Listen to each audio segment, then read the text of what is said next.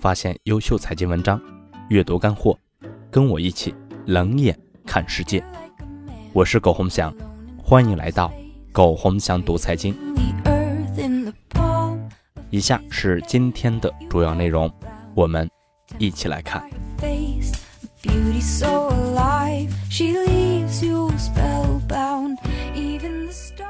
四月十五日。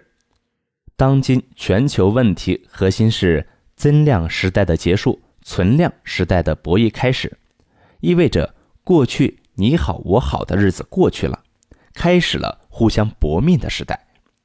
这个时代一方面是阶层之间的矛盾增加，另外一方面，国与国博弈的时代也增加了。两个博弈对于中国都是极大的考验，也是对全球。每个国家的考验，一般来说，改变这种情况有两个办法。第一个就是技术的大面积升级，提高更多的供给，增加增量的技术，但是这个短时间尚且看不到。第二个就是慢慢熬，熬到新时代的到来，老者老去，新者新生，时代跨越，达到新的平衡点。所有指望全球共同富裕，你好我好大家好，本身就是不现实的，因为资源有限，欲望无穷。从零到一这本书里说过一句话，他说：“如果让中国人都过上了美国人的生活，会是一场灾难。”很残酷，但是很现实。世界并不大，给不了那么多的好东西给每个人。那些喊着。爱和平的圣母，只要想想，你愿意把你现在拥有的东西给那些一无所有的人吗？我们呀，回头看过去的几百年，从来国家兴亡都是建立在他国的悲催之上，从来如此。你想成为哪个国家的平民呢？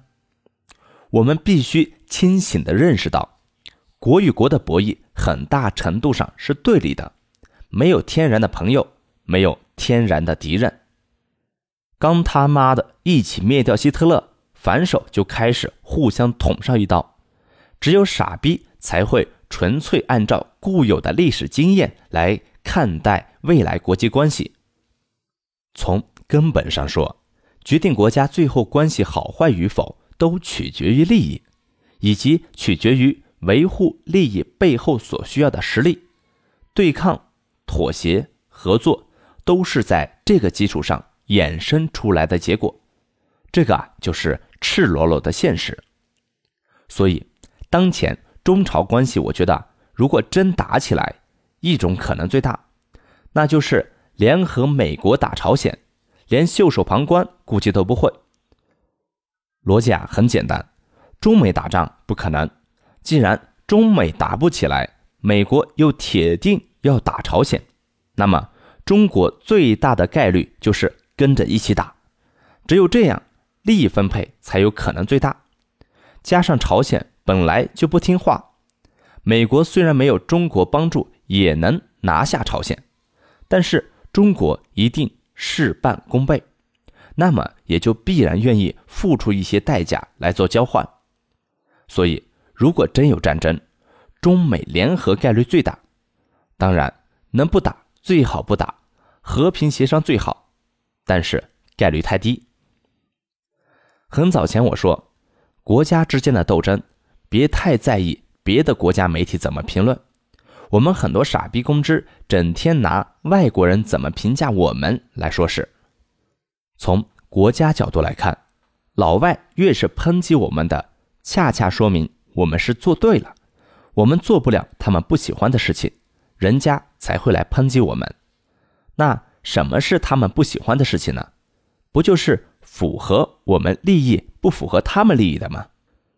大国之间的博弈又不是小国那种可有可无的博弈。中国的特殊地位放在这里，如果都是按照别人喜欢和不喜欢来做事情的话，中国早就完蛋了。当年苏联解体，戈尔巴乔夫学习休克疗法。被西方评为诺贝尔和平奖，但是带给苏联的却是灾难。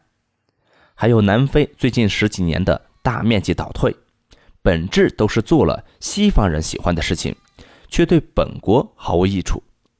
还有拉丁美洲都是先例，别人喜欢你啊，一定是你做了对别人有利的事情，而做别人喜欢的事情，往往意味着付出代价。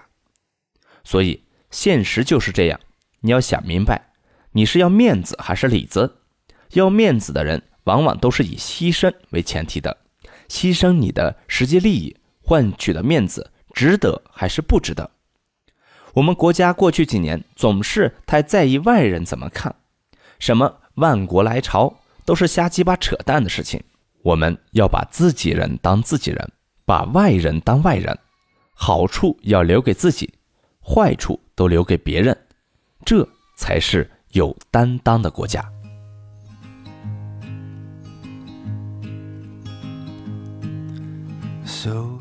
好了，朋友们。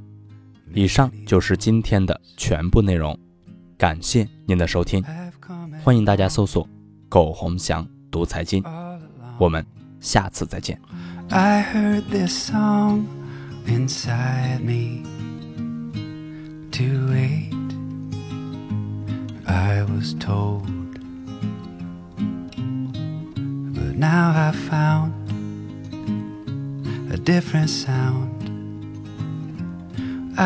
hear when you're around me.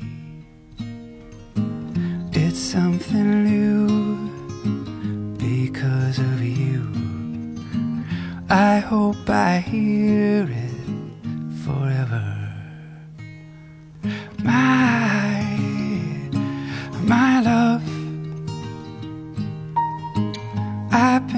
without you too long.